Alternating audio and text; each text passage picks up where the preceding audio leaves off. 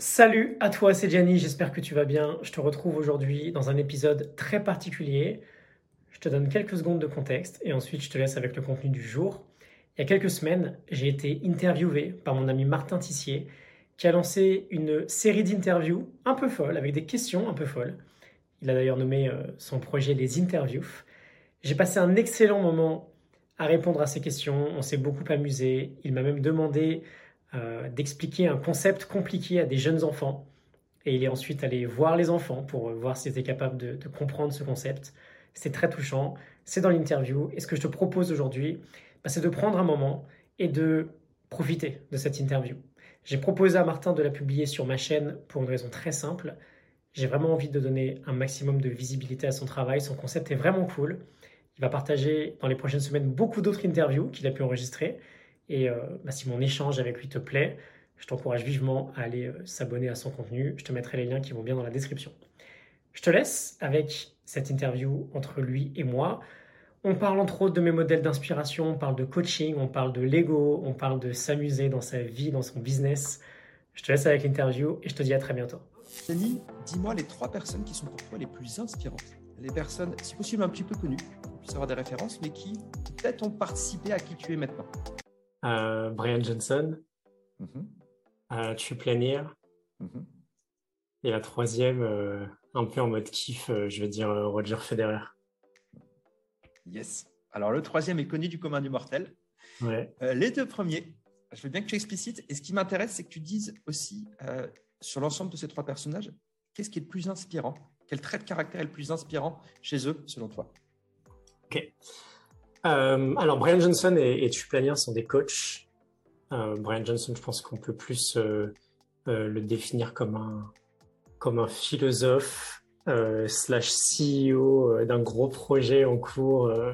Dire, c'est aussi un, aussi un coach professionnel et c'est c'est mon coach depuis depuis un an et demi. Euh, ce qui m'inspire beaucoup euh, chez ces trois personnes-là, alors chez Brian, euh, qui a été vraiment l'un de mes grands premiers mentors, c'est vraiment son intensité et son exemplarité. Chez chez Trip, il y a vraiment ce côté euh, un peu euh, fuck off, quoi. Un peu, euh, je, je vis la vie que j'ai envie de vivre Mhm. et, euh, et je vais dépasser tout ce qui, euh, tout ce qui m'empêche de le faire. Et je suis très inspiré par le côté déjà définition de ça. Qu'est-ce que ça veut dire, la vie qu'on a envie de vivre? Et ensuite, l'aspect euh, pratique qu'il y a derrière, de- d'implémentation. Mhm. Et, euh, et chez Roger, euh, ah, c'est mon, vraiment mon grand idole. Quoi. Il y a l'aspect euh, jeu que, Mhm. que j'adore. Enfin, je- il s'amuse sur un cours. L'aspect amour de, de son sport, enfin, le côté où on a l'impression que bah, c'est l'endroit où il kiffe le plus au monde. Quoi. Euh, et ensuite, euh, ce qui m'inspire beaucoup, c'est le, on va dire, l'esthétique, euh, de rendre les choses belles, euh, de rendre les choses passionnantes pour les autres. Et j'ai toujours été très fasciné par ces personnes qui arrivent. Là, c'est facile pour moi parce que c'est du coaching et c'est du tennis et c'est des domaines qui sont très importants dans ma vie. Mais euh, ces trois personnes à chaque fois où en fait ils peuvent te parler de n'importe quoi, où tu n'es même pas forcément intéressé dès le début, tu vas kiffer parce qu'il y a une telle passion dans ce qu'ils transmettent. Mhm. Euh, voilà, il y a ce, euh, ce transfert de passion là que je trouve euh, que je trouve très très inspirant. Top. Et du coup, par extension, euh, est-ce que tu pourrais me dire les traits de caractère que tu as pu développer, euh, peut-être euh, en les écoutant ou peut-être autre chose, hein, et en gros les traits de caractère que les personnes peuvent peut-être apprécier chez toi, qui sont les plus saillants? Question qui appelle pas forcément à l'humilité, je te l'accorde, mais il faut faire cet exercice de, dire ce qu'on pense de soi, hein, sans vouloir faire la, fausse modestie. Ok. Alors, globalement, et je pense que c'est des traits avec lesquels je suis relativement ok, donc je vais pas faire le, faux modeste. Je, je dirais l'intensité, dans le sens où euh, j'ai l'impression que c'est jamais anodin une conversation avec moi, parce que j'adore aller en profondeur et euh, et c'est ce qui fait que j'adore aussi euh, le, le, le métier de coach. Un truc qui me vient spontanément aussi, c'est le jeu. Euh, Gianni, c'est le gars qui s'amuse tout le temps et qui va toujours essayer de trouver un moyen, quoi qu'il arrive, de jouer. Mhm. Euh, et je dirais, euh, je pense que tu es relativement un bon mentor là-dessus aussi. Euh, le fait de vraiment créer sa vie en ses propres termes mm. et de pouvoir se sentir libre et vivant au quotidien. Et je pense que j'inspire pas mal les gens à ça. Il y a un aspect de c'est possible de faire ça vraiment? C'est possible de vivre ta vie comme ça? Bah ouais. Et viens, on essaye. C'est un mix de liberté, il y a le côté réinvention de soi, il y a le côté audace aussi, tu en parles parfois d'audace. Mmh. Euh, ouais, c'est un, un mix des deux. Et, euh, et est-ce que tu penses que tu as toujours eu ces traits de caractère?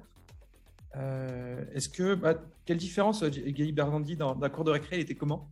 Il avait ce trait de caractère ou au contraire, il y a eu vraiment un avant-après? Et par extension, quelle est la plus grande différence entre toi petit et toi maintenant? Alors, il y a plein de questions là-dedans. je, je pense que le jeu, je le garde depuis relativement longtemps. Cela dit, c'était pas tout à fait autorisé pour moi.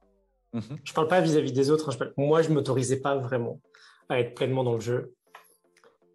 Euh, le côté intensité, je pense que ça a beaucoup été le cas dans des domaines où je me sentais très à l'aise. Mhm. Et la grande différence, c'est qu'il y a très peu de domaines finalement où je me sentais très à l'aise. Mais dans une. Euh, C'était quoi les domaines où tu te sentais à l'aise quand tu étais petit? Bah, Typiquement, alors quand j'étais petit, jusqu'à même, euh, je sais pas, mes 25 ans par exemple. Mhm je pense que j'étais très intense dans un one-to-one. Et quand quelqu'un a une conversation avec moi, peu importe le domaine, ou quand on allait faire un sport, ou quand on allait euh, se balader, ou peu importe, il y avait vraiment un côté intensité intéressant. Euh, le truc, c'est que euh, bah, si je reviens en arrière, donc j'étais patineur artistique quand j'étais jeune. Mm-hmm. je l'ai plutôt vécu finalement comme une prison que comme, comme un endroit où je pouvais m'exprimer. Euh, j'avais sauté des classes, j'étais toujours le plus jeune euh, dans ma classe. J'étais assez, euh, ah, j'étais même très complexé de plein de choses. Et donc en fait, c'était plutôt des environnements difficiles. L'école primaire, le collège, le lycée, tout, l'environnement scolaire, on va dire. Mm-hmm. je dirais que s'il y a une grande différence, je pense que c'est l'aspect euh, c'est l'aspect confiance. Mhm. Non pas que je suis la personne la plus confiante au monde aujourd'hui, mais j'ai créé un environnement qui me permet euh, de me sentir vraiment en confiance et pouvoir m'exprimer. Mhm. Quand j'étais plus petit, euh, c'était play small et, et on se fait pas remarquer et, et, on, se, ouais, on se limite. Bah, on parlait un peu de toi, gamin parlons de l'éducation. Euh, imagine, tu vas avoir des enfants bientôt, sans doute. Mhm. imagine, il y a un génie qui arrive qui dit Moi, je suis capable de donner un trait de caractère à tes futurs gamins. Quel trait de caractère tu auras envie de leur donner? Hmm. J'aurais voulu te dire euh, qu'ils soient passionnés. Dans le sens où, à partir du moment où on est passionné par quelque chose, je pense que ça nous ouvre vraiment un chemin. Mhm. Et du coup, quand je te dis ça, me vient l'idée des tas de personnes qui vont me dire, mais j'ai pas de passion, mais j'ai pas de. Et donc, alors que je suis convaincu que oui, on, a forcément quelque chose, même, enfin même plein de plein de passions différentes, et on a des chemins différents pour y arriver. Mais du coup, j'aurais envie de te dire d'être euh, euh, j'aurais envie de te dire la présence. Parce que je pense que si on peut être suffisamment présent. Mhm. C'est le côté carpe punctum, profiter vraiment de chaque moment. Euh. Alors, c'est plutôt si on est présent, on est à l'écoute en fait. Et, et on se bullshit pas soi-même. Il y a un sens de. S'il y a un truc qui est là, c'est là. Et, euh, et, si je le connecte à la passion, par exemple, il y aurait cette idée de. Euh, bah. Ouais, cette, cette sorte de self-awareness que bah ouais, j'adore ce truc-là en fait. Mmh. Carrément. Euh, quel conseil tu donnerais à la jeune génération des, diplômés là qui bah, ils sont arrivent euh, en pleine période Covid, ils sont quand même pas mal en quête de sens, ils sont un peu désabusés. Euh, quel conseil tu leur donnerais en fait? En fait, il y a tellement d'incertitudes Et là, on le voit, j'ai l'impression que c'est n'importe quoi. On passe d'un énorme sujet à un autre, et puis on a l'impression que ça va peut-être pas s'arrêter, on sait rien. Il y aurait un côté, on a encore moins à perdre hmm. à aller tester quelque chose ou aller lancer quelque chose. C'était encore très présent déjà, et je pense que c'est toujours aujourd'hui d'ailleurs, mais l'aspect euh, un peu carrière toute tracée, euh, euh, échelle sociale et tout ça. Et en fait, là, il y aurait un côté, je trouve, tellement incertain dans tout ça que j'aimerais bien que ce soit une raison de plus pour. Enfin, je veux dire, après, alors après coup, ça devient vraiment évident, mais qu'est-ce qu'on risque à 20 ans, quoi? Euh, mmh. de se lancer dans une aventure, un truc qui nous fait vraiment kiffer. Et ça, c'est pas forcément une entreprise ou un projet, mais ça peut être un voyage, j'en sais rien, mais en tout cas, quelque chose qu'on aurait vraiment envie de faire là. Et même si ça nous prenait 5 ans, en fait. Euh, bon, ouais, je sais pas, j'ai envie de les inciter à en faire des raisons supplémentaires pour, ah, vas-y, go, il y a ce truc-là, euh, fonce, quoi. Mmh. Que c'est pas en restant sur un chemin euh, plutôt plat qu'on découvre beaucoup de choses. Puis on va tenter à droite à gauche et puis on va recueillir de la belle donnée sur nous-mêmes.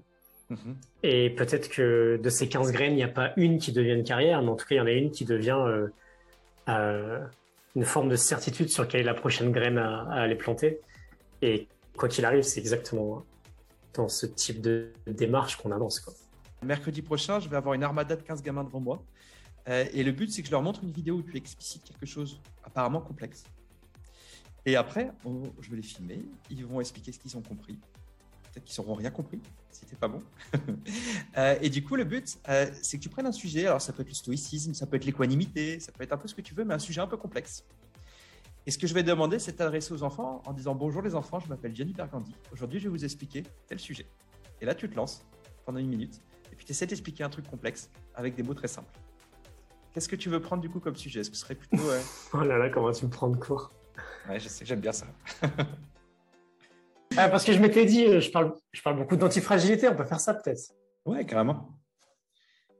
Alors attends, ok. vas-y, on va faire une info. Euh. te, mets pas, mets pas la pression. Au pire, les gamins, ils disent j'ai rien compris, c'était nul et on se part. ok. Vas-y, donc, oublie pas. Bonjour les enfants, je m'appelle Gilles Bergandi. Aujourd'hui, je vais vous expliquer un concept un peu comme euh, Eric Ramsey quand ils expliquaient les mots. le mot du jour est philaténisme. Nous ne voyons pas d'autre explication. Je fais le tennis, je me rappelle. Bonjour les enfants, je m'appelle Gianni Bergandi. En regardant. Et je vais vous expliquer ce que c'est l'antifragilité. Alors, on va prendre trois cas de figure. Imaginez que vous êtes en face euh, d'un monstre, euh, une sorte de, une sorte de euh, d'animal qui a plein de formes différentes. Et vous êtes très vaillant, vous avez envie de le combattre. Et imaginez que vous lui mettez un gros point dans la figure et que ce monstre il meurt. Bon bah du coup, ce monstre, on va dire qu'il est fragile parce que dès qu'il a pris un coup en pleine tête, il est tombé. Ensuite, imaginez que vous lui remettez à un autre monstre de ce type-là un coup dans la figure encore, mais là, il bouge pas ce monstre. C'est comme s'il n'avait rien reçu. Et vous continuez de le taper, vous continuez de le taper, et euh, le monstre, il reste exactement tel quel. Il n'est pas impacté. Bon, bah là, on pourrait dire qu'il est, robuste. Il peut encaisser les coups, du coup. Ça lui fait rien. Et imaginez maintenant que vous avez un autre monstre. Sauf que là, le problème, c'est que quand vous le tapez, il devient encore plus fort. Et si vous le retapez, il grossit, il a des muscles qui poussent. Et si vous le retapez, il a encore une tête qui, qui pousse, et il a des dents qui poussent, il a des jambes qui poussent. Et plus vous allez le taper, bah plus en fait il va devenir difficile à battre parce que plus il va se renforcer. Bah, ce monstre-là, on va dire qu'il est antifragile. Si vous le tapez, il n'est pas en train de tomber, parce qu'il n'est pas juste fragile, il est antifragile. Si vous le tapez, il va devenir encore plus fort. Voilà. Très clair. très clair, Et la question subsidiaire que je couperais peut-être pour te mettre dans l'embarras, et quel est le rapport avec ma vie? Comment je peux faire? C'est quoi l'intérêt pour moi? Là, c'est compliqué. Alors là, dire à un enfant comment développer son antifragilité? Là, c'est compliqué. Mais disons qu'il y a peut-être euh, des moments dans notre vie où, quand on va euh, prendre un coup, alors pas forcément un coup dans la figure, hein, mais quand on va vivre une période un peu difficile, bah peut-être qu'avec le temps, on peut, réussir à, on peut réussir à voir que dans cette période-là, bah, il y a des petites choses qui se passent qui peuvent être très sympas et qui peuvent nous rendre plus forts.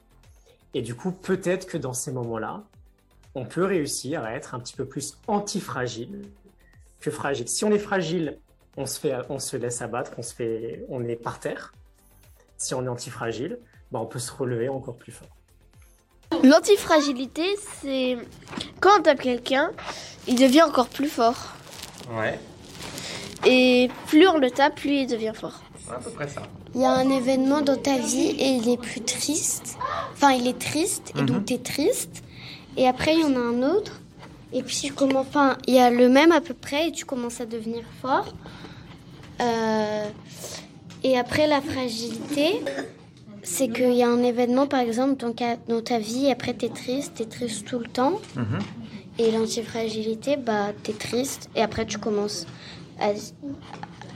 Et après, il y a un autre événement et après, tu commences à être plus fort. En fait, c'est un moment dans ta vie qui est triste mais qui va t'aider. Alright, donc là, là tu t'es adressé à des gamins de 8 ans. On verra ce que ça donne. Euh, bon, il y a 10 ans, je crois que tu avais un peu plus que 8 ans quand même. Mais, euh, mais euh, quel conseil tu donnerais à ton moi d'il y a 10 ans? Ça serait T'inquiète pas, tout va bien se passer. Je pense que ça serait vraiment ça. Tout va mhm. bien se passer. ça va être chouette. Mhm. Je pense que je dirais ça parce que j'étais vraiment dans un mood de ça va être dur, euh, comment je fais pour être heureux, euh, comment, enfin, j'étais pas bien dans mes baskets et tout. Donc je pense que vraiment, il y aurait cet aspect, euh, ouais, franchement, mm-hmm. ça va être cool. Top. Quelle est la décision la plus difficile que tu as eu à prendre dans ta vie? De renoncer à ma vie de couple pendant 18 mois? Euh, ça a été difficile parce qu'il y a eu un côté un peu annonce de décision qui venait de moi, euh, en mode, euh, bah, écoute,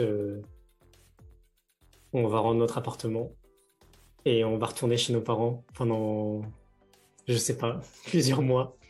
La décision, c'était genre fin 2016 et c'est à partir de janvier, février 2017, un truc comme ça, que j'avais dit à Lucie.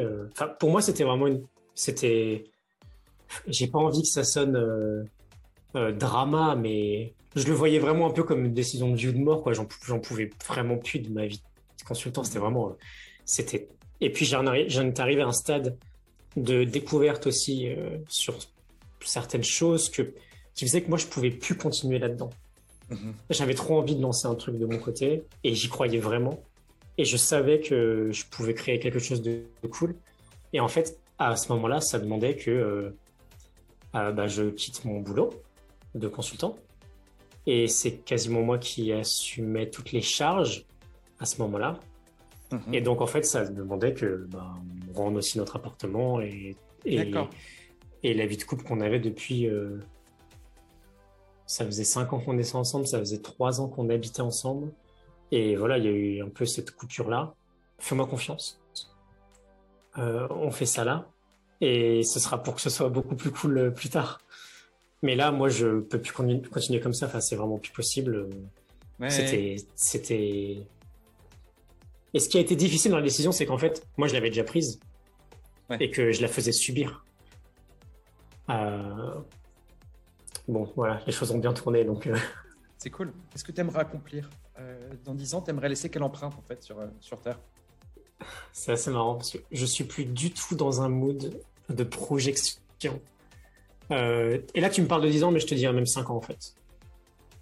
Et je te dirais même 3 ans. Je pense que j'ai une idée de cap. Mais en fait, euh, alors ça, c'est plus aussi quelque chose peut-être de rationnel. Euh,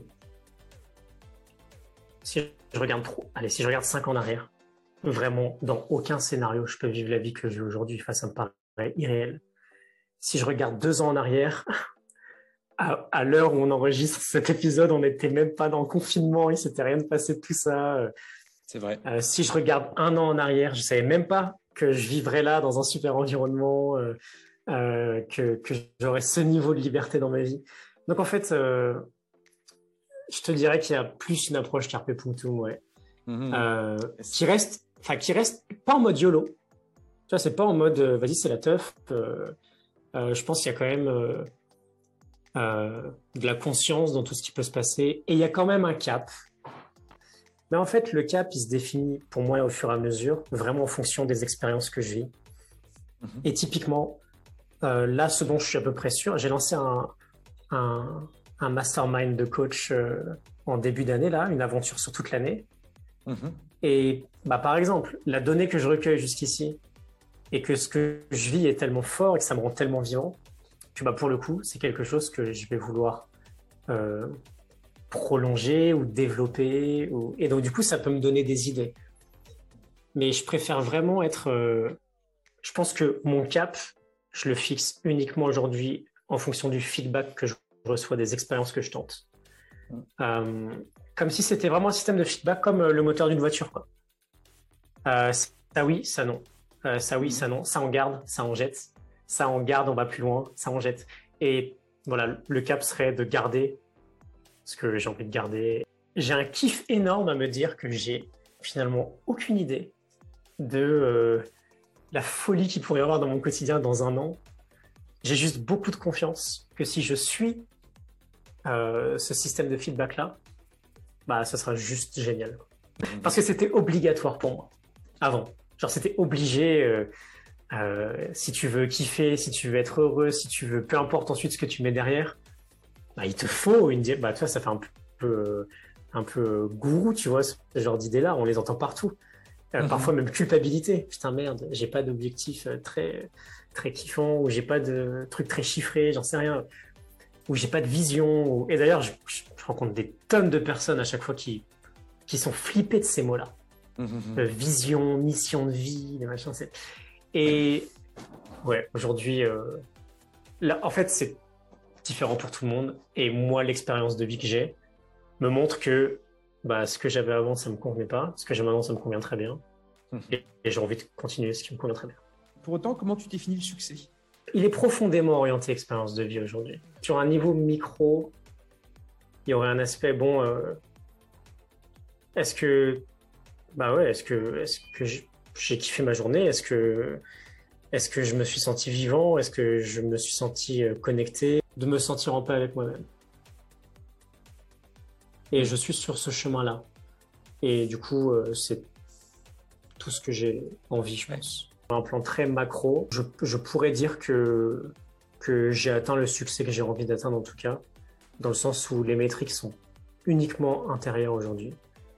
Et, euh, et c'est un chemin constant quoi qu'il arrive, mais en tout cas, je me sens sur ce chemin-là. Mhm. Je avec la dernière partie de l'interview, c'est ce qu'on appelle des rapid fire questions. Je vais te poser plein plein de questions. Tu peux me Ok. faire next. Euh, quel livre a le plus, le plus influencé ta vie et pourquoi? Euh, This book will make you dangerous, euh, parce que c'est arrivé à un stade de ma vie où bah, ça a complètement remis en cause la définition de la vie que j'avais. Et euh, il y a eu un alignement des planètes extraordinaire à ce moment-là. Euh, J'ai l'impression que ce, book, ce, li- ce book- ce livre euh, m'était adressé.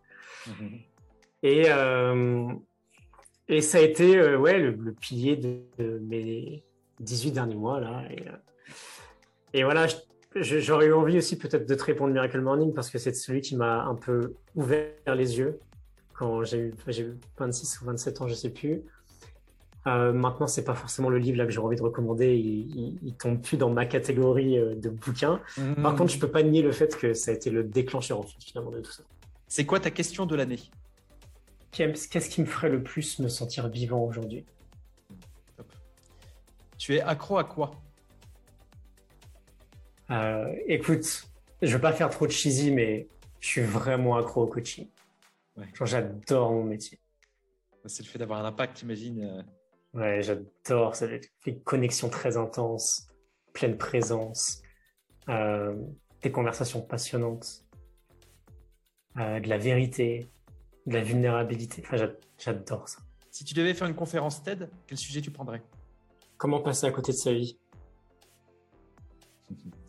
Une année off et sans attache, en mode vraiment aucune attache. Tu n'as pas de contrainte d'argent, de famille. Qu'est-ce que tu ferais?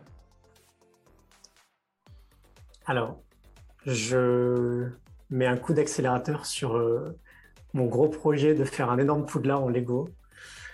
Euh, je, je pars quelques mois sur le circuit ATP et je pense que tout le reste, je garde. Je,